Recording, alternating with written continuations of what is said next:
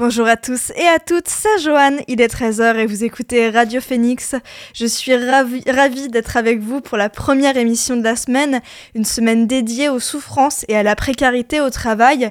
Et on débute cette série avec une méridienne un peu plus longue centrée sur l'affaire des suicides de France Télécom Orange, la première condamnation pénale de dirigeants dirigeants du CAC 40 pour harcèlement moral. On aura la chance d'écouter Patrick Ackerman, délégué syndical Sud PTT, initiateur de la procédure judiciaire, mais aussi Béatrice Panier, ancienne téléconseillère cannaise pour l'entreprise et partie civile lors du procès. Bien sûr, on est lundi, donc on retrouvera malgré tout notre chronique sportive habituelle. Cette fois-ci, Enzo reviendra donc sur la championne d'athlétisme néerlandaise, Fanny Blankerskon. Mais tout de suite, on fait le point sur l'actu à la mi-journée.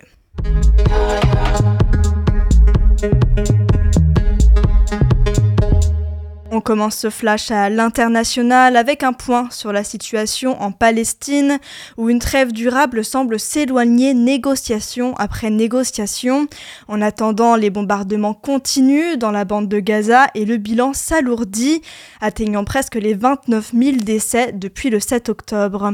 Un décompte qui pourrait bien se multiplier suite aux menaces d'attaque de la ville de Rafah à la frontière avec l'Égypte. Si d'ici au ramadan les otages ne sont pas à la maison, les combats continueront partout, y compris dans la région de Rafah. Ce sont les mots du ministre israélien Benny Gantz. À l'international, l'attaque de Rafah inquiète, la Cour internationale de justice planche de nouveau sur la question et plus précisément sur les conséquences de l'occupation israélienne sur la Palestine depuis 1967. Pas moins de 52 pays sont appelés à témoigner. On reste à l'international, mais on change de région du monde. En Russie, depuis la mort d'Alexei Navalny, principale opposition euh, donc à Vladimir Poutine ce vendredi, le Kremlin garde le silence sur les raisons de ce décès, et ce malgré des accusations de meurtre, notamment de la part de la famille Navalny, qui n'a toujours pas eu accès à sa dépouille. Plus de 150 personnes ont été interpellées pour s'être rassemblées en sa mémoire, rien qu'à Saint-Pétersbourg 150 condamnations qui vont parfois jusqu'à 14 jours de prison. Marvan Laloué, spécialiste de la vie politique russe, s'inquiète désormais de l'absence d'opposition indépendante en Russie. En France, c'est officiel, à partir du 31 mars, la franchise sur les médicaments passera à 1 euro et la participation forfaitaire sur les consultations et actes médicaux à 2 euros. Des chiffres qui peuvent paraître dérisoires ponctuellement, mais qui pourraient bel et bien mettre en difficulté les plus précaires et les personnes handicapées ou atteintes d'ALD, les affections longue durée, longue durée. Ajoutez à cela des rumeurs concernant des économies sur les remboursements à 100% des ALD selon les informations du journal Les Échos.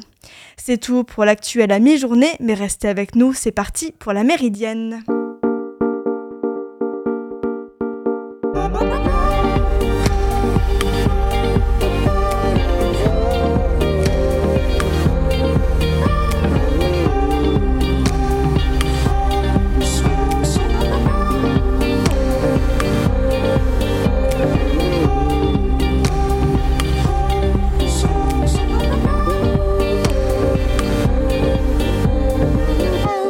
Vous écoutez la Méridienne sur Radio Phoenix. Merci beaucoup pour votre écoute.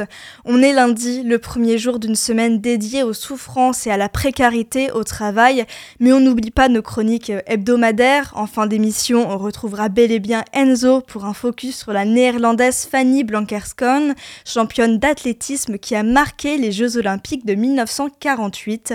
Mais avant cela, on se penche sur l'affaire des suicides de France Télécom Orange, la première condamnation nation pénale des dirigeants ou dirigeantes du CAC 40 pour harcèlement moral. J'ai eu la chance de rencontrer deux des actrices de cette affaire lors de la projection du film Par la fenêtre ou par la porte, un reportage de Jean-Pierre Bloch. C'était le 12 février dans l'amphithéâtre de la MRSH, la maison de la recherche en sciences humaines à l'université de Caen. Une projection et des rencontres organisées par les syndicats solidaires et Magistrum, le séminaire pratique et pensée de l'émancipation et le cinéma Et avant de vous laisser avec les interviews, je vous propose un petit rappel des faits. En septembre 2004, l'État privatise l'entreprise France Télécom qui croule sous les dettes et le nouveau PDG Didier Lombard cherche à faire partir des employés, 22 000 agents et agentes qu'il pousse à un départ dit volontaire. Ainsi débute le plan Next, le début donc d'un management violent et de longues souffrances pour les employés. Entre 2007 et 2011, 69 agents ou agentes se suicident à cause de leurs conditions de travail. Mais c'est aussi le début d'une lutte syndicale et pénale qui atteint ses premiers objectifs le 20 décembre 2019. L'entreprise France Télécom, devenue Orange en 2013, Didier Lombard et plusieurs autres de ses collaborateurs sont condamnés pour harcèlement moral. Et après une décision d'appel en 2022, les condamnations perdurent mais sont allégées. Dans cette émission, donc, on aura l'occasion d'entendre deux témoignages sur cette affaire, celui de Béatrice Panier, ancienne téléconseillère cannaise pour l'entreprise et partie civile lors du procès, mais aussi celui de Patrick Ackerman. Aujourd'hui, on donne la parole à Patrick Ackerman, délégué syndical et initiateur de la procédure judiciaire à l'encontre de France Télécom. Bonjour Patrick. Bonjour. Le plan Next débute peu après la privatisation de France Télécom et l'arrivée de Didier Lombard, donc entre 2004 et 2005. C'est quoi d'abord euh, ce plan Next? C'est-à-dire qu'on est dans une situation où, France Télécom euh, est devenue l'entreprise la plus endettée au monde en début 2002, 70 milliards de dettes. Euh, donc il y a Thierry, enfin, le, PDG de l'époque, Michel Bon, est, viré, hein, euh, déjà. Euh, Thierry Breton arrive pour redresser l'entreprise. il y a un plan qui est fait euh, en quelques années, mais bon, ça ne suffit pas. Et surtout, il y a l'idée de, de faire que cette entreprise publique devienne une entreprise, très rapidement une entreprise privée. Donc, un plan de privatisation, mais qui suppose aussi pour donner confiance au marché, de supprimer des milliers d'emplois de fonctionnaires euh, par la fenêtre ou par la porte. Voilà, c'est ça l'histoire. Et ça se déchaîne effectivement à l'arrivée de, Didier Lombard, euh, qui, faisait partie de l'équipe de Thierry Breton. Mais Thierry Breton, lui, euh, je ne sais pas si tu te souviens, mais en tout cas, Thierry Breton est, quelqu'un qui, un, politique de droite qui va rejoindre le ministère de l'économie sous, le, euh, sous Sarkozy. Voilà. Oui, l'idée c'est de pousser les employés à partir. Euh, et c'est à partir, c'est avec un management assez violent. Comment ça se manifeste ce management violent? Bah, c'est, un peu compliqué de répondre aussi rapidement, mais en tout cas, l'idée, c'est effectivement de dire je veux annoncer au marché financier, c'est important ça, qu'il y aura 22 000 personnes qui vont dégager. Euh, après 40 000 départs qui étaient des départs euh, en pré-retraite qui ont coûté assez cher, euh, puisque c'est l'État qui a financé ça quand même. Hein. donc là, il va faire une nouvelle annonce de 22 000 départs dans, entre 2006 et, et 2009 pour que les marchés financiers se disent oui, voilà, maintenant c'est une entreprise privée dans laquelle on peut investir et, elle, va, générer du cash, quoi, des dividendes. Voilà. Et alors pour faire partir les gens, ben, écoute, c'est relativement euh, simple à dire comme ça, c'est de leur rendre la, vie invivable, en tout cas dans, leur situation actuelle, pour les, euh, les déclasser, les mettre sur des postes de travail qui ne leur correspondent pas, les, faire euh, des mobilités forcées de 10, 20, 30, 40, 50 kilomètres inexplicables et inexpliquées. C'est donc la vie au travail et la vie quotidienne des gens qui, est bouleversée sur ces trois années-là. Euh, avec euh, l'idée qu'on va euh, les, les forcer finalement à quitter l'entreprise pour aller chercher, pour voir si l'herbe est, plus verte ailleurs. Voilà. Ça a été très compliqué parce qu'en fait, il y avait très peu de propositions. Enfin, c'est un accompagnement financier ridicule. Puis surtout, les gens étaient fonctionnaires. Vous voyez pas pourquoi tout à coup on leur disait bah, il faut aller chercher ailleurs.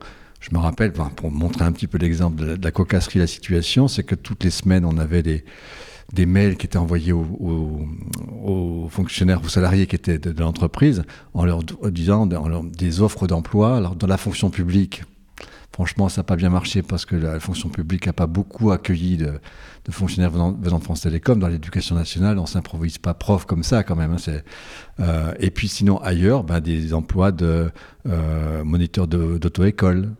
Et moi, j'avais réagi surtout à une, offre d'emploi qui était, j'habite à Montreuil, une ville à côté de, Paris, et il y avait un poste de, de gardien de cimetière.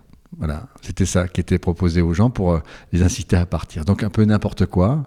Et alors, sauf qu'avec la dégradation vraiment très très forte des conditions de travail, euh, certains effectivement ont craqué et, sont partis comme ça. Et euh, à quel moment tu as commencé à lutter euh, activement, je veux dire syndicalement, contre ces violences? Moi, j'étais déjà syndiqué depuis quelque temps quand même. Et puis ces violences arrivent à un moment donné. Enfin, c'est pas tout à coup des violences. Hein, c'est quand même depuis le la première ouverture de capital date de 1996. Donc depuis ce moment-là, il y a eu des résistances importantes par rapport à la privatisation. Euh, donc euh, c'est une histoire. Hein. Le film raconte cette histoire. Hein. C'est une histoire qui, qui, commence dans les années 80 et qui se termine dans, ben, dans les années 2010.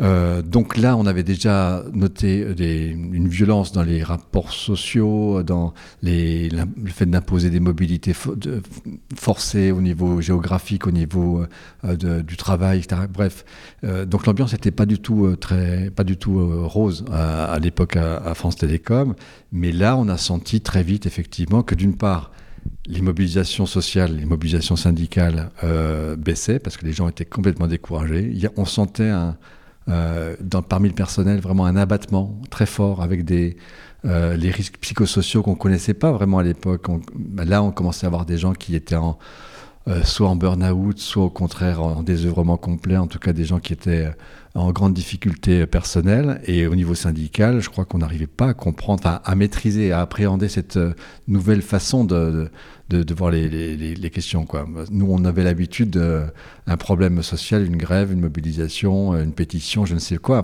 ce qui semblait assez logique à l'époque, puis après une négociation avec la direction. Là, plus de négociation du tout. Et puis des gens qui sont... Euh, euh, euh, complètement abattus. Voilà, un abattement général quand même dans l'entreprise. Disons dans les qu'on verra plus tard, 25% en tout cas du personnel de, l'entreprise, ça fait quand même 25 000 personnes, hein, euh, il y avait 100 000 en gros à l'époque, 25% en tout cas ont été, euh, après on a constaté ça dans une grande enquête euh, en 2010, hein, c'est que ces gens-là étaient complètement en, déphasage total par rapport à leur emploi, dans une situation psychologique en tout cas désastreuse, très compliquée. Voilà. Donc ça a été difficile de, de défendre vos collègues en fait à ce moment-là?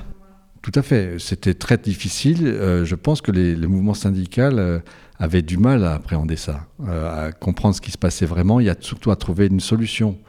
parce qu'en face de nous, on n'avait aucun espace de dialogue hein, pour essayer d'avancer. C'était un rouleau compresseur qui s'avançait, donc il fallait agir.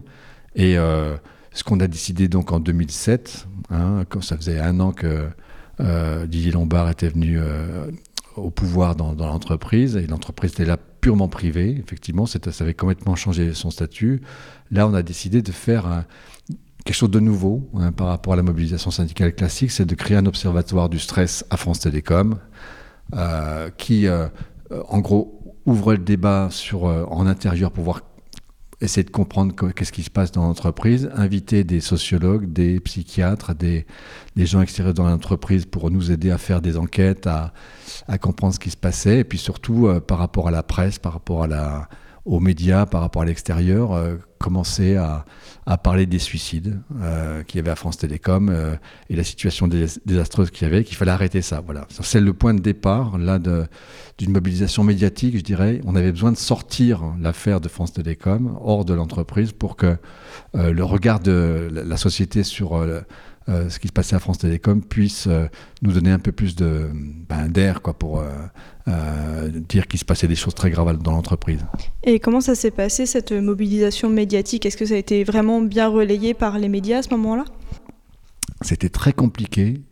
Donc on a quand même bien galéré au début, mais l'alliance qu'on avait fait avec un Sud, qui est un syndicat très, disons, très combatif, et puis la CGC, qui était un, un petit syndicat de cadres qui euh, euh, bon, était quand même pas sur la même longueur d'onde. Donc cette alliance un peu improbable entre un syndicat radical et un syndicat de cadres a finalement bien marché du point de vue médiatique. Euh, Euh, et donc, peu à peu, nos conférences de presse, nos, communications, à chaque suicide qui, qui, avait, on avait décidé de communiquer sur, euh, non pas si le suicide était dû à, l'entreprise ou pas, mais en tout cas, il y avait un suicide, il fallait une enquête, et on exigeait qu'il y ait une, enquête. Donc, ce suivi-là fait que petit à petit, s'inscrit dans le paysage médiatique euh, français, le, fait que France Télécom, ça va pas, il y a un gros problème. Et on arrive petit à petit à 2009 où là c'est l'explosion. Il y a des gens qui se suicident en signant des papiers euh, disant je me suicide à cause du travail et uniquement à cause du travail. et là, il y a un emballement médiatique, une spirale des suicides, ce qui, était dit à l'époque.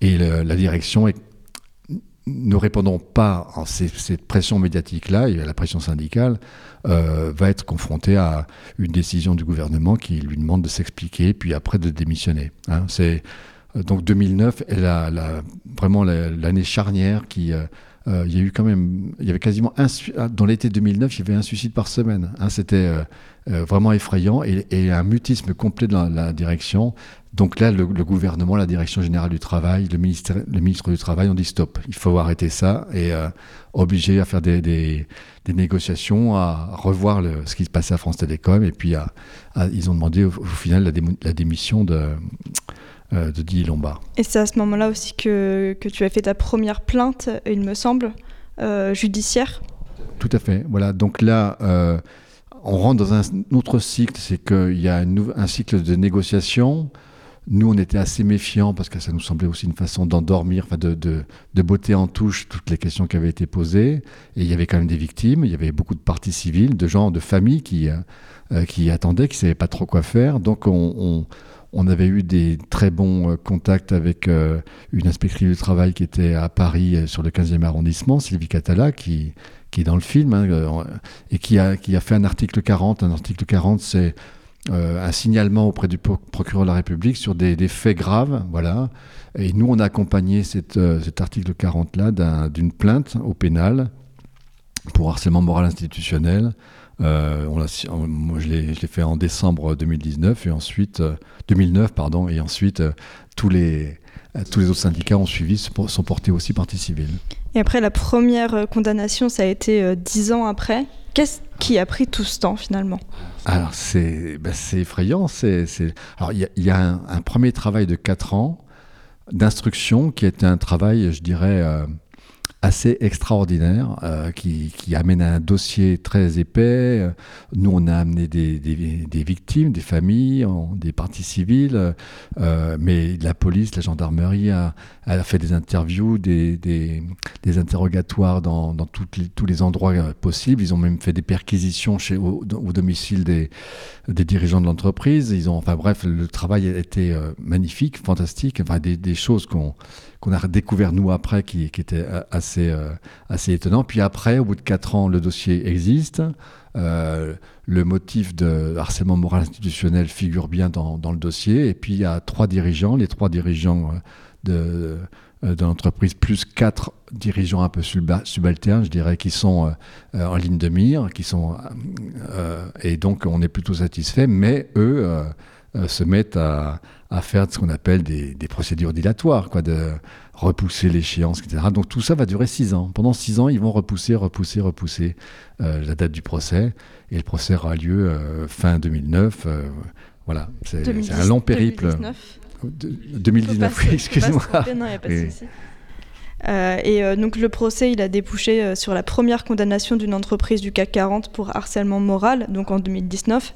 Est-ce que toi, tu pensais que vous aviez une chance de gagner? Oui. Oui, sinon on l'aurait pas fait. Par contre, euh, dire que par exemple, dans, y compris dans le Sud, on a eu un débat très vif parce que euh, beaucoup de gens pensaient pas qu'on pouvait gagner. Ou bien pensaient que la seule lutte euh, normale pour un syndicat, c'est la lutte, voilà, paf, on fait grève, on fait ci, etc. Et que, la justice est une justice de classe, voilà, qu'elle va, surtout quand on attaque un patron du CAC 40, on va pas gagner. Voilà, c'était des débats quand même assez vifs. Donc, moi, j'étais plutôt sécurisé dans, cette idée-là parce qu'on a rencontré des avocats, euh, euh, des gens qui nous ont donné confiance, qui nous ont dit de toute façon il faut y aller parce que c'est trop grave, voilà. Donc et aller au pénal, aller au pénal, c'était un débat, un procès central si tu veux sur l'ensemble de l'affaire. C'était pas des, petites affaires qui étaient qui étaient agglomérées, c'est une, affaire globale. Et ça, oui, ça, ça semblait intéressant. Et puis, euh, on a eu un procès magistral. Franchement, euh, si on pouvait conseiller aux gens d'aller voir des procès au pénal de cette qualité-là, c'était magistral. La, la présidente du tribunal en première instance, donc euh, en 2019, pardon, oui, en 2019, était magistrale. Enfin, elle a, suivi euh, ce qu'on demandait. Elle a écouté très, patiemment les, les parties civiles. Euh, je pense qu'elle a compris l'essentiel et elle a fait une fin de, une déclaration de finale au, procès qui était euh, magnifique. L'affaire s'est clôturée en appel ensuite, seulement en 2020, en 2022. Moi aussi, je vais me tromper sur les chiffres. Ça a été un, un soulagement que ça se clôture enfin Alors, euh, c'était pas encore un soulagement. Quand même, il faut dire qu'en 2019, euh, l'ensemble des syndicats qu'on avait recontactés, qui sont venus aux audiences, etc., bon, c'était, euh, on a recontacté la direction d'Orange, la nouvelle direction d'Orange, euh, puisque Didier Lombard avait démissionné, etc., et on avait exigé que l'entreprise ne fasse pas appel donc, ils ont accepté. Ils ont accepté. Donc, c'est Stéphane Richard, le nouveau PDG, a accepté en disant oui, il faut tourner la page. Et pour tourner la page, non seulement euh, donc France Télécom ne va pas faire appel, donc va payer l'ensemble des, euh, des amendes, des frais, etc., Et puis ensuite, on va ouvrir avec, euh, avec Orange et tous les syndicats une commission d'enquête, une commission de euh, auquel les gens peuvent euh, envoyer un dossier de, de, partie civile, si tu veux, mais, là c'est une procédure amiable. Il y a 1500 personnes quand même qui vont être indemnisées euh, pour, je crois, une somme globale de 25 millions d'euros, ce qui n'est pas rien, ce qui n'est pas... Les gens diront, c'est toujours un entre-deux, ces genres de choses. Enfin, c'est la première fois qu'il y a, à mon sens en tout cas, qu'il y a autant de personnes indemnisées sur des choses comme ça et à ce, à ce niveau-là. Donc voilà, on fait ça euh, en première instance, et puis effectivement, après, il y a le, comment dire, le procès en appel qui menace, et là, on a un procès qui est plutôt euh, en dessous qui revoit les peines à la baisse et les indemnisations à la baisse. Mais comme les indemnisations été payées, ça n'a pas de conséquences. Mais moi, j'ai vu les parties civiles qui, étaient euh, comment dire, euh, euh, atteinte dans, dans ce jugement-là, parce que c'est pas l'argent qui, intéresse les gens, c'est quand même, mais la somme d'argent représente une hauteur de, de, préjudice. Voilà, et à partir du moment où tu les rabaisses à un, euro symbolique, c'est plus la même chose, quoi. Donc voilà, le, procès en appel a, été vraiment comment dire, une épreuve pour les parties civiles et pour nous aussi. mais il y avait quand même maintenu le principe de la, de la condamnation sans, sans, sans peine de ferme, hein, de prison, voilà, sans peine de, prison ferme qui a disparu, euh, mais il y avait quand même la condamnation. Et est-ce que euh, pour toi, pour le syndicat, c'était une, une, réelle victoire ou une sorte de victoire en demi-teinte, puisque finalement il n'y a aucune condamnation pour euh, homicide involontaire ou pour mise en danger d'autrui?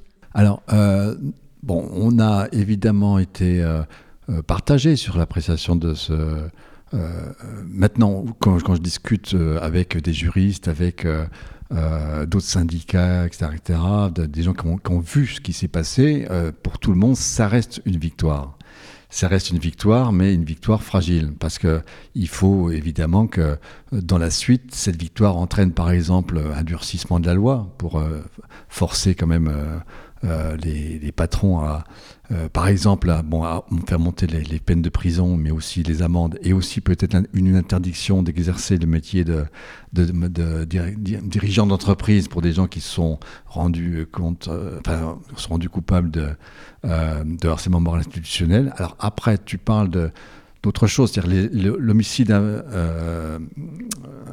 l'homicide et puis la mise en danger de la vie d'autrui, ce sont des. Euh, il y avait des procès qui étaient en cours, enfin en tout cas des, instructions qui étaient en cours en province, enfin un peu partout en France, euh, par des familles. Hein. Nous, on Et ensuite, les juges ont décidé d'agglomérer l'ensemble de ces affaires-là dans une affaire centrale qui était le harcèlement moral institutionnel. Et effectivement, les peines encourues étaient moindres que la mise en danger de la vie d'autrui. Mais par contre, euh, le fait de pouvoir gagner dans un, la mise en danger de la vie d'autrui, c'est comment dire le rapport entre un cadre direct et puis un, salarié. Et donc il faut démontrer que les agissements précis du cadre par rapport au salarié sont euh, euh, ont entraîné la mort, le, le, d'être blessé, peu importe, un harcèlement particulier. Et ça, c'était plus compliqué. Surtout, c'était plus compliqué de faire, euh, d'additionner ces, tous ces cas différents. Le harcèlement moral institutionnel a ça comme innovation juridique qu'il faut méditer pour l'avenir. C'est que là, on a un patron qui met en place une politique et peu importe qu'ils connaissent ou pas euh, les gens euh, auxquels, s'applique la politique, mais si on démontre que cette politique génère une souffrance, euh, des risques psychosociaux, des suicides, des bon bref, eh c'est que cette politique-là est condamnable et amène à, une décision pénale qui peut aller jusqu'à un an de prison. Nous, je pense qu'on va y arriver. Là, il y a un débat parlementaire en ce moment. Hein. On va arriver à faire que ça monte à une dizaine, à dix ans de, prison euh, pour des, faits euh, similaires. Euh, mais bon, voilà. Donc, je, je je, regrette pas qu'on ait fait ce procès-là. D'un point de vue juridique, juridique, c'était la seule solution pour avoir un procès exemplaire. après, je ne cache pas qu'il y a des familles comme la famille Louvradou, qui, au début du film, il y a un, représentant de la famille Louvradou qui parle, dont euh, le père euh, s'est immolé par le feu euh, sur, un, parking à Mérignac en 2010. c'est vrai que pour eux, pour beaucoup d'autres parties civiles, il n'y a, pas le, compte. C'est voilà, c'est clair que là, ça suffira pas. donc, c'est une satisfaction et en même temps effectivement un regret pour beaucoup de gens, ça je ne veux pas le cacher. Aujourd'hui, on a une réelle mémoire, on a une place qui est accordée à, ce procès. Il y a des pièces de théâtre, des romans, euh, le documentaire qui est diffusé aujourd'hui par la fenêtre euh, ou par la porte de Jean-Pierre Bloch. Comment tu perçois tout ça? Tu crois que ça peut servir d'exemple pour justement que ça se passe un peu moins euh? Bah, J'avoue que franchement, j'ai joué un rôle important dans la création du documentaire. C'est sûr que euh, euh, y avait un collectif de syndicalistes qui suivait l'ensemble du procès en appel, et là on s'est dit il faut qu'on fasse quelque chose qui, euh, dépasse le, procès et qui lance un débat sociétal sur la situation du travail, pas qu'à France Télécom, hein, pas que dans les services publics, mais qu'il y a une situation du travail qui est délétère aujourd'hui, avec euh, avec des comportements patronaux qui sont quand même pas acceptables et ça ne va pas en s'amenuisant, ça va plutôt en, devenant un vrai problème central euh, aujourd'hui. Donc le, documentaire était euh, une idée qu'on a travaillé, qu'on a réalisé finalement en peu de temps, parce qu'on avait beaucoup de matière hein, quand même. et donc je suis assez fier et content de ce qui en sort, mais le rôle de Jean-Pierre Bloch, le réalisateur, est franchement, sans Jean-Pierre Bloch, il n'y aurait jamais eu de, de documentaires dignes de ce nom. Et puis effectivement, je vois qu'il y a beaucoup de, de, de pieds de théâtre, de, enfin, que le milieu artistique s'est saisi de cette question-là, ce qui est plutôt positif. Et puis, euh, je ne sais pas si tu as vu, mais dans, dans, Le Monde, là, il y a une série, il y a une série d'articles sur la situation du travail en France. À, sur France Inter, enfin dans les radios, on voit partout maintenant, c'est quand même un thème qui revient euh, euh, en force. donc je pense qu'on on va vers une prise de conscience euh, euh, qui dépasse les milieux syndicaux, parce que les milieux syndicaux aujourd'hui sont un peu faiblards, ils n'ont pas beaucoup de dynamisme, mais au-delà des milieux syndicaux, y compris dans les, dans les sphères un peu influentes de la société, on se rend compte qu'on vit une situation où euh, par exemple, les, morts au travail euh, ont doublé en, 40 ans. C'est pas acceptable. Il n'y a aucune raison particulière. La sous-traitance en cascade, les, métiers. Enfin bon, bref, on, on en discutera ce soir, puisqu'il y a un débat après la projection du film. Mais euh, voilà, la situation du travail est vraiment très, très pénible. Et les jeunes en font souvent, c'est eux qui en pâtissent le plus. et donc, il va falloir évoluer là-dessus. le gouvernement actuel ne fait pas vraiment de grandes déclaration allant dans ce sens-là, mais j'ai l'impression quand même qu'au niveau euh, du politique, il euh, y, a une volonté quand même de, euh, de reprendre un travail parlementaire là-dessus. Je prends qu'un exemple, la question des CHSCT, pour, pour, les jeunes, ça ne veut pas dire grand-chose, ce sigle-là un petit peu barbare, mais c'était la création euh, avec les lois Auroux en 1982 d'une structure qui avait une compétence euh, juridique pour, euh, aux mains des, salariés, hein, avec un, c'était une réunion dans laquelle les patrons et les salariés étaient, obligés de se réunir pour traiter les, questions de sécurité, de conditions de travail, etc. Et le, CHSCT avait des compétences juridiques pour aller en, justice, pour exiger des, des, expertises, par exemple. Ce qu'on a fait à France Télécom. Et sans, sans les expertises des CHSCT, on n'aurait pas eu la matière pour euh, aller au procès. Voilà. Euh, donc ce CHSCT a été détruit par euh, les ordonnances Macron. et avant, enfin bon, c'est pas que Macron, mais en tout cas ces, dix dernières années. et c'est un, désastre. C'est vraiment un désastre. Je crois que les gens ne se rendent pas compte à quel point maintenant les questions de conditions de travail, de sécurité, de, de, démocratie dans l'entreprise ont été mises à mal. Et euh, euh, pour redresser la barre, il va falloir vraiment avoir un, travail parlementaire qui reconstruise tout ce, que, tout ce que les ordonnances Macron ont détruit. C'est un gros travail. Eh ben, on l'espère. Merci beaucoup, euh, Patrick Ackerman, d'avoir accepté cette interview. Et puis merci également aux organisateurs et organisatrices de cette projection. Vous écoutez La Méridienne sur Radio Phoenix. Merci encore à Patrick Ackerman et dans un instant, on entendra le témoignage de Béatrice Panier, ancienne téléconseillère Cannes pour France Télécom. Mais avant cela, on fait une pause musicale avec Coloriel et HLM, un titre de Ben PLG.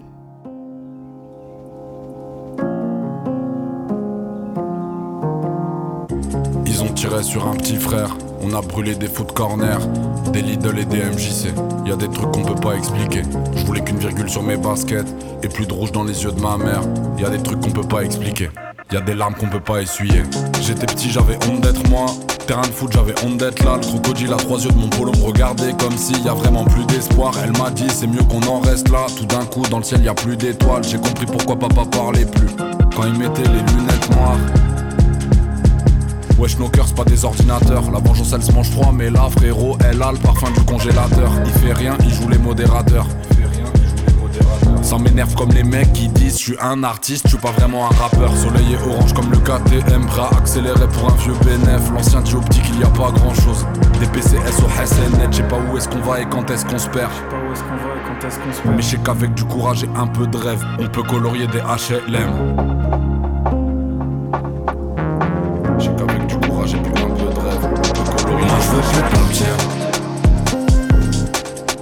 Ils sont partis chercher le bonheur ailleurs. Nous on veut plus partir. Si ils sont partis chercher le bonheur ailleurs. Il fait beau dans la tête. C'est pas que gris dans le ghetto. Cicatrices sur nos têtes. Et rayures sur nos range Il fait beau dans la tête. C'est pas que gris dans le ghetto. Cicatrices sur nos têtes. Et rayures sur nos toute la douleur du monde dans mes AirPods. Ici, t'entendras peu de je t'aime. C'est comme un client et une escorte. Si je tire un trait, je le fais franchement. Sans regret, je plus les rétros. Puis frère, récupérer mes vêtements. Petite sœur se fait harceler sur les réseaux. Comment lui dire qu'il n'y a pas d'happy N Rajoute du rose dans le ciel. Je colore les HLM, bercés par les basses dans un sound système. On m'a dit, t'as vu les temps changent. Je vois qu'un éternel recommencement. Mes potes qui veulent des enfants, ils se comportent encore comme des enfants. Pas besoin de GQ pour savoir que je serai pas l'homme de l'année. Mon cas décortiqué, mon spin est à le rapper. Je de la houppe, passé 30 ans, les frères ont toujours de l'acné. Habillé tout en noir et basket blanche, les bourgeois et moi on vient pas de la même France. Ma liberté c'est un 125 et un plein d'essence. Moi je veux plus partir. Eux ils sont partis chercher le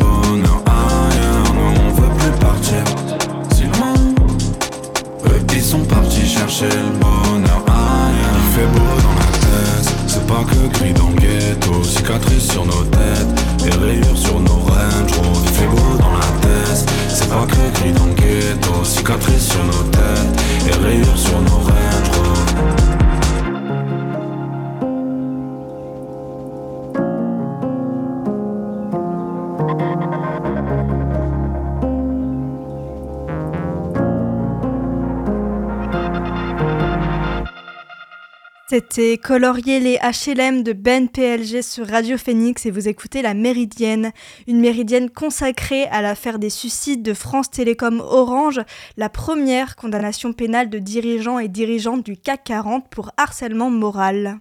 Et tout de suite, donc, on écoute Béatrice Panier, ancienne téléconseillère Canès pour l'entreprise France Télécom, mais également partie civile lors du procès. Bonjour Béatrice. Bonjour Joanne.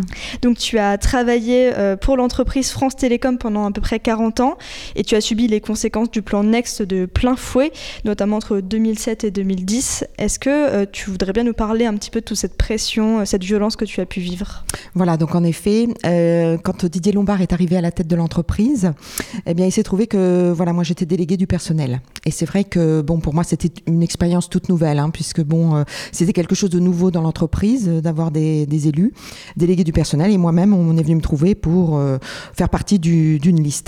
Et puis, euh, ben, disons que justement, avec l'arrivée de Didier Lombard, ben, il s'est trouvé qu'il y a eu des conditions de travail, des conditions sociales et humaines euh, très problématiques. Et il faut savoir qu'un délégué du personnel, ben, à un moment donné, il se trouve à être le tampon entre les ordres qui arrivent de là-haut, hein, et euh, bah, nos collègues qui sont autour de nous. Et à un moment donné, bah, quand on fait nos réunions une fois par mois, bah, on est chargé de divulguer, euh, enfin de leur, euh, voilà, leur donner les réponses à leurs questions qui se posent, puis de les informer de ce qui arrive de là-haut comme ordre. Et donc avec des fermetures de sites, avec une réorganisation du travail, des conditions de travail, la productivité, les chiffres, enfin bon. Donc tout ça est allé évidemment sur plusieurs années, hein, évidemment. Et puis ben voilà, on a eu des tentatives de suicide sur différents lieux de travail où nous, en étant délégués du personnel, on organisait donc des minutes de silence à chaque suicide. Euh, je peux vous dire, oui, que c'était très éprouvant. On était tous en larmes sur le parvis euh, de notre immeuble France Télécom. À, moi, j'étais à Venois. À un moment donné, on était rue Rector, euh, Rector d'Or. Donc, pareil, on a fait à une époque là aussi. Enfin bon, donc pour dire que vraiment. Et puis bon, bah moi, le problème, c'est que j'ai pas su me protéger, quoi. Disons que moi, c'était une aventure toute nouvelle d'être délégué du personnel. Et puis, bah moi, j'ai tout pris de plein fouet. Quelqu'un, voilà, moi, je suis quelqu'un de très euh, dans l'écoute, dans la bienveillance et tout, et j'ai pas su me protéger, quoi. Et donc, bah, moi, malheureusement, ce qui m'est arrivé, c'est que mon corps a dit stop, et le 26, mardi 26 avril 2011, qui était le mardi de Pâques, je suis arrivée avec un couteau sur mon lieu de travail, et j'ai attenté à mes jours, parce que je venais, revenais de quatre mois d'arrêt, et donc euh, rien n'avait été organisé pour mon retour, et là, ça a été le point de non-retour. En 2009, il y a une première plainte euh, qui a été lancée par Patrick Ackerman, euh, plainte qui a ensuite débouché, débouché bien après euh, sur un procès. Tu étais partie civile en 2019. Comment est-ce que tu as vécu le procès? Alors moi, en effet, je remercierai toujours euh, Patrick Ackerman d'avoir eu euh, l'audace à un moment donné de porter plainte, parce que c'est en fait grâce à sa démarche, lui, d'avoir porté plainte au nom du syndicat Sud, que nous, les salariés, nous avons pu nous greffer. On a été 118 parties civiles de toute la France à pouvoir nous greffer, et donc bah, moi, dès que j'ai eu l'information que j'allais euh, pouvoir... Parce qu'il faut savoir que quand vous... Enfin moi, j'étais victime... Enfin, j'ai fait une tentative de suicide. Les deux ans d'arrêt qui ont suivi, je n'ai absolument personne de l'entreprise, que ce soit les syndicats ou qui que ce soit, qui m'a informé que vu ce que j'avais vécu, je pouvais porter plainte. Donc, quand en 2018, par le hasard d'une émission à la radio, d'un journal euh, radio ou d'un journal de 20 heures euh, avec Anne-Claire Coudray qui annonçait en juin 2018 qu'un procès allait avoir lieu en 2019, que les salariés allaient pouvoir se porter civil. Alors là, j'ai remis ciel et terre et j'ai fait Google, Google, Google.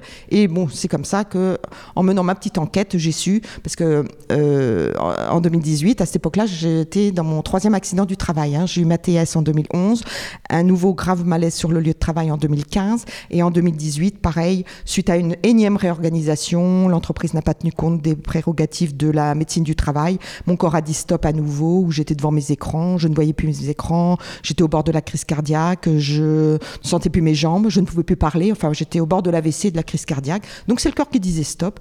Et donc, voilà, je me suis préparée pour le procès. Donc, euh, alors 2019, le procès ben, était à Paris.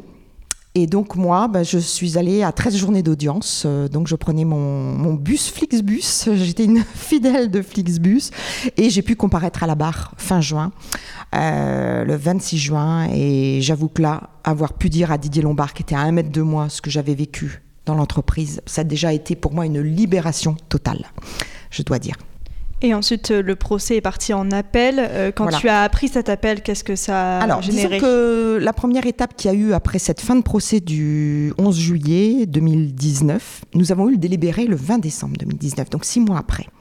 Et là, le fait d'avoir été par la justice française étaient reconnues de victimes de harcèlement institutionnel et que les prévenus étaient reconnus coupables de harcèlement institutionnel, ou pendant une heure, vous avez donc la, la juge qui a donc euh, asséné plusieurs fois ces termes-là mais moi, ça a été une libération. Quoi. Je me suis dit, voilà, la justice française nous reconnaît. Et surtout que moi, en septembre 2019, trois mois avant, j'avais le tribunal administratif de Caen qui sommait Orange de recevoir de, de reconnaître mes trois accidents du travail, donc TS de 2011, 2015 et 2018, comme trois accidents du travail, ce que n'avait pas euh, reconnu l'entreprise. Donc pour moi, en l'espace de trois mois, voilà, j'avais quand même des éléments de victoire en justice qui me permettait bah, déjà de commencer à tourner la page. Donc par rapport à ta question concernant le procès en appel, bah, nous on n'a pas été surpris puisque de toute façon on savait que eux, pendant les deux mois et demi de procès, ils ont été dans le déni tout le temps de ne pas comprendre pourquoi on en était arrivé à, vouloir euh, voilà, se suicider sur le lieu de travail. Donc, on n'a pas du tout été surpris quand en janvier 2020, on a su qu'ils qu faisaient appel. Et puis, ben, après 2022, le procès est arrivé. Et donc, euh, ben voilà, moi j'ai tenu à être présente à ce procès. Et le verdict a été ben, qu'on nous a toujours reconnus victimes de harcèlement institutionnel. Donc ça, c'était la continuité d'une bonne nouvelle, même si les peines ont été amoindries par rapport au premier procès. Mais pour moi, dans ma tête, ce qui était essentiel, c'est que la justice nous reconnaisse toujours victimes. Tu euh, as écrit un livre ensuite, c'était une forme, j'imagine, de reconstruction. Voilà. Alors, c'est-à-dire qu'en effet, j'avais sorti, sorti, un livre en 2019, euh, Burnout, plus jamais ça. Et puis, ben, quand il y a eu tout un ensemble de conférences, euh, dédicaces qui ont été prévues, il y a le Covid qui s'est invité. Et bah, mon livre euh, n'a pas vécu. Enfin, voilà, tout, euh, on a été confiné pendant des mois et des mois. Donc, euh, bah, je n'ai fait aucune conférence et rien du tout. Donc, et je l'ai ressorti en 2023 avec justement bah, tout le livre de 2019, mais avec le procès en appel et puis tout mon processus de guérison.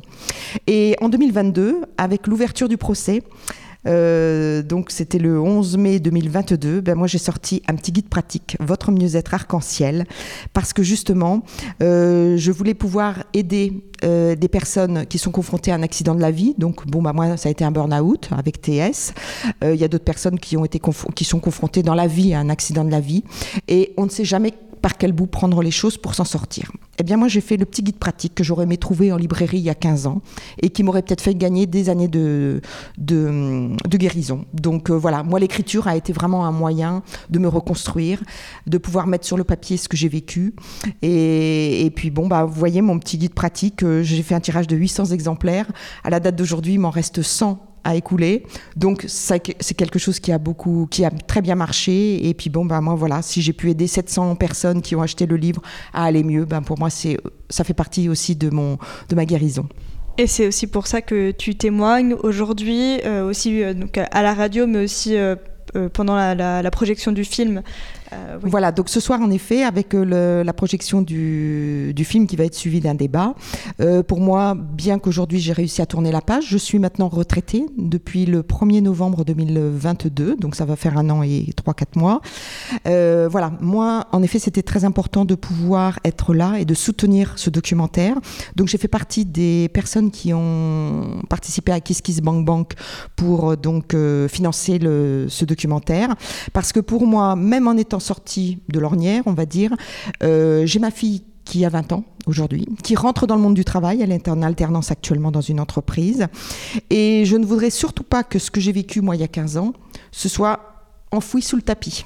Donc, le fait qu'il y ait ce documentaire qui fasse tour de France actuellement, pour continuer à éveiller les consciences que le monde du travail va très très mal, eh bien moi ce soir je me sentais un petit peu le devoir d'être présente euh, en régionale de l'étape on va dire puisque la séance ayant lieu à Caen et que je travaillais à l'époque à Caen, ben je, tenais à apporter mon soutien à, ce documentaire et de pouvoir euh, témoigner puis répondre aux questions éventuelles que les gens auraient à me poser. Eh bien, merci beaucoup euh, Béatrice d'avoir accepté euh, de témoigner pour nous. Si vous voulez connaître donc l'histoire de Béatrice, n'hésitez pas à vous procurer euh, donc ses livres Burnout, la vie d'après ou Votre mieux-être arc-en-ciel, donc de Béatrice Panier. Merci. merci, merci beaucoup. Vous écoutez La Méridienne sur Radio Phoenix. Merci encore à Béatrice Panier, donc qui continue de se reconstruire en aidant les autres, comme on l'a vu dans l'interview. Elle suit actuellement une formation à l'éducation thérapeutique du patient et donne des conférences sur le bien-être. La prochaine en date, c'est le lundi 1er avril au terme de Bagnole de l'Orne. Après ce second témoignage, on souffle un peu avec une nouvelle pause musicale. On écoute Internet, un titre de Isaac Delusion.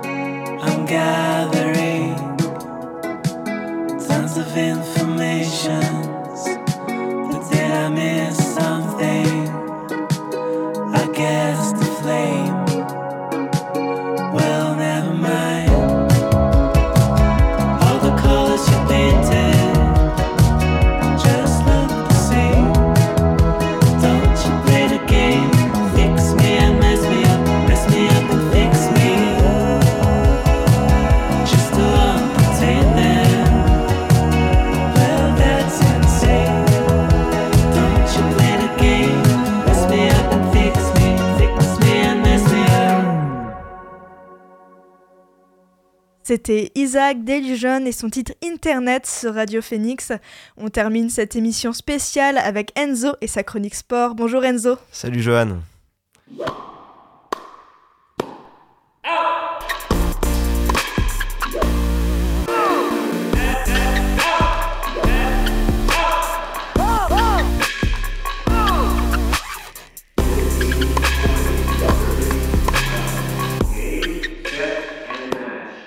En ce lundi, Enzo, deuxième épisode de ta série sur les légendes des Jeux Olympiques. Et après Jesse Owen à Berlin en 1936, tu avances de quelques années pour t'intéresser à une héroïne des Jeux de 1948. Tout à fait, Johan, aujourd'hui on prend la machine à remonter le temps et les éditions des Jeux Olympiques pour s'arrêter en 1948, 12 ans donc après les exploits de Jesse Owens. Cette année-là, Claude François ne chantait pas pour la première fois, mais c'est bel et bien Londres qui accueillait la première édition des Jeux depuis Berlin, donc, et le début de la Seconde Guerre mondiale qui fera couler les éditions de Tokyo en 1940 et d'Helsinki en 1944. La capitale britannique pour écrin de ce renouveau de l'événement bien loin de la fumisterie propagandiste allemande. La 14e édition des Jeux Olympiques va être, parmi tant d'autres prouesses, le théâtre d'exploit d'une jeune femme au parcours de vie particulier, une jeune femme qui va dominer la discipline aux yeux du monde entier. L'athlète que je souhaitais vous présenter, c'est la néerlandaise Fanny Blankerskeun. Elle voit le jour le 26 avril 1918 aux Pays-Bas et dès ses plus jeunes années, un athlète lanceur de poids notamment qui n'est autre que son papa la pousse fortement à essayer le sport à une époque où faire du sport pour une petite fille et par extension pour les femmes, c'est une activité fichtrement saugrenue. Encore enfant, Fanny essaiera la gymnastique, le patin à glace, le tennis ou encore la natation, et c'est en essayant cette dernière que son entraîneur lui conseille plutôt l'athlétisme. Un conseil qui s'avère vite judicieux, nous sommes en 1935, et à sa troisième course à pied, Fanny Blankersken bat le record national du 800 mètres. C'est ce qui s'appelle avoir du nez. À seulement 17 ans, elle est aussitôt appelée en équipe des Pays-Bas suite à cette performance monstrueuse, où elle y rencontre Jan Blankers, un ancien triple sauteur qui deviendra son entraîneur, bien qu'initialement opposé à la participation féminine dans les compétitions sportives, il changera rapidement d'avis face au potentiel énorme de cette jeune espoir. L'année suivante, la néerlandaise participe aux Jeux de la honte de Berlin, où elle termine 5 au saut en hauteur et au 4 x 100 mètres, ce qui est déjà quand même magnifique à 18 ans, mais surtout elle y rencontre Jessie Owens, son idole, dont elle conservera l'autographe ad vitam aeternam. Deux ans plus tard, en 1938, Fanny Blankersken confirme les espoirs placés en elle, en glanant deux médailles de bronze au championnat d'Europe de Vienne, sur 100 puis 200 mètres. À 20 ans, elle semble alors sur la pente ascendante, mais la Seconde Guerre mondiale éclate et met tout l'écosystème sportif mondial à genoux. Blankersken n'y est pas étrangère et se retrouve donc orpheline de son activité première. À l'arrêt forcé, donc, euh, la néerlandaise va à partir de là concilier la vie de famille et la carrière professionnelle, malgré le contexte difficile de la guerre et les critiques qui vont bon train à cette époque. En 1940, Blankersken épouse Jan Blankers, son entraîneur depuis plusieurs années. Un premier enfant naîtra de cette union en 1941, Fanny a alors 23 ans, et malgré le spectre sans fin de la guerre, elle fait un choix audacieux qui fait certainement d'elle une pionnière dans l'histoire de l'athlétisme. Elle reprend l'entraînement peu de temps après avoir donné naissance à son bébé, afin de continuer à courir malgré l'absence de compétition internationale. Ainsi, entre 1942 et 1944, elle bat 6 records du monde, une prouesse absolue pour la désormais nouvelle maman. Cependant, son objectif d'or olympique semble de plus en plus inatteignable, avec les deux éditions annulées en 1940 et 1944, mais pour autant, la hollandaise ne se décourage pas et annonce alors vouloir participer aux Jeux de Londres en 1948. En guise de récompense à son ambition, elle reçoit une pluie de critiques quant à son statut de mère et d'athlète, qui aura 30 ans à Londres, un âge qui ne lui permettra plus de rivaliser avec les meilleurs pour de très nombreux observateurs. Mais en 1946, au championnat d'Europe d'Oslo, Blankersken s'engage au saut en hauteur où elle terminera quatrième, mais surtout sur 80 mètres et et 4 x 100 mètres, deux courses dont elle ressortira vainqueur. C'est un premier message envoyé à la concurrence en vue des Jeux de Londres. Entre-temps, elle devient maman pour la deuxième fois d'une petite fille cette fois-ci. L'échéance olympique approche à grands pas et elle se doit d'être prête pour faire taire ses innombrables détracteurs. Aux accusations et aux lettres ouvertes, la qualifiant de mère indigne préférant l'athlétisme au foyer et à la garde de ses enfants, la Hollandaise ne va pas répondre. Mieux que ça, Fanny Blankersken va entrer dans l'histoire olympique lors de ces Jeux, un sans faute, une copie parfaite, débutée sur 100 mètres où elle s'impose en 11 secondes et 9 dixièmes. Sa performance est encore plus facile sur 200 mètres où elle ridiculise l'adversité en s'imposant avec 7 dixièmes d'avance sur sa dauphine, une course d'un autre temps puisque cet écart constitue encore aujourd'hui un record bientôt 80 ans après. Troisième course et troisième médaille d'or sur le 80 mètres et où elle gagne à l'arraché face à la britannique Gardner et l'australienne Strickland, avant que le carré magique ne soit complété par une quatrième couronne sur le relais 4 x 100 mètres féminin où les Pays-Bas devancent l'Australie et le Canada. 4 courses, 4, titres, une radia pure et simple qui vaporise en un instant tous les clichés nauséabonds qui ont pu émerger au cours de la préparation, remettant en doute la capacité réelle d'une athlète supposée vieillissante et qui aurait mieux fait, selon certains, de rester chez elle à s'occuper de ses enfants. Quelle formidable et légendaire réponse de la part de celle qui convient d'appeler désormais la Hollandaise volante, qui rentra au pays en tant que légende vivante, accueillie en héroïne nationale dans un carrosse avant de rencontrer la reine Juliana qui la décore au passage de l'ordre d'Orange-Nassau, un ordre néerlandais honorifique, civil et militaire. La consécration donc à tout niveau pour la néerlandaise, mais comment ça s'est terminé? Deux ans après son quatuor doré de Londres, Blankersken remet le couvert à Bruxelles pour les championnats d'Europe, où elle remporte les mêmes titres, sauf sur 4 x 100 mètres où les Pays-Bas finissent deuxième. L'âge se fait rapidement sentir pour la néerlandaise, qui tentera de participer malgré tout aux Jeux d'Helsinki en 1952, mais à 34 ans, elle ne se qualifie que pour la finale du 80 mètres et où elle chute après deux obstacles. Elle se retire de l'athlétisme professionnel trois ans plus tard en 1955, après avoir glané un 58e et dernier titre national. Fanny Blankersken se fera plutôt discrète dans son après-carrière, même si sa place dans la légende de l'athlétisme néerlandais et mondial n'est pas à débattre. Une statue est érigée en son honneur à Rotterdam, un stade à Engelo porte son nom, tout comme le fameux meeting annuel qui s'y déroule et qui fait partie du challenge mondial de l'I2AF. En 1950, 1999, euh, cette même I2AF, ni plus ni moins que la Fédération internationale d'athlétisme, la consacre en tant que meilleure athlète du XXe siècle, 5 ans avant sa disparition en 2004 à 85 ans. Enfin, en 2012, elle fait partie des 12 premiers athlètes intronisés au temple de la renommée de l'I2AF, une reconnaissance amplement méritée pour cette icône du sport féminin. Eh bien, merci beaucoup Enzo pour ce portrait de Fanny Blancarcone. On te retrouve euh, la semaine prochaine pour une nouvelle chronique sportive. Vous écoutez La Méridienne sur Radio Phoenix.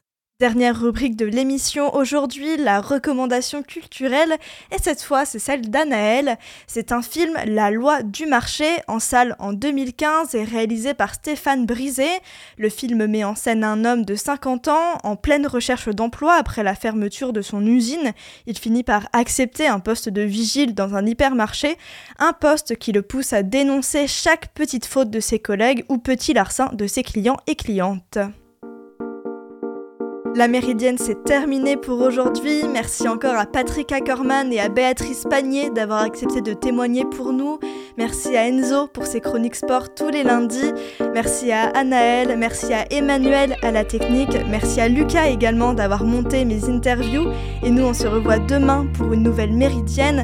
En attendant, vous pouvez retrouver Elvire pour l'actualité culturelle dans la belle antenne. Rendez-vous à 18h sur Radio Phoenix.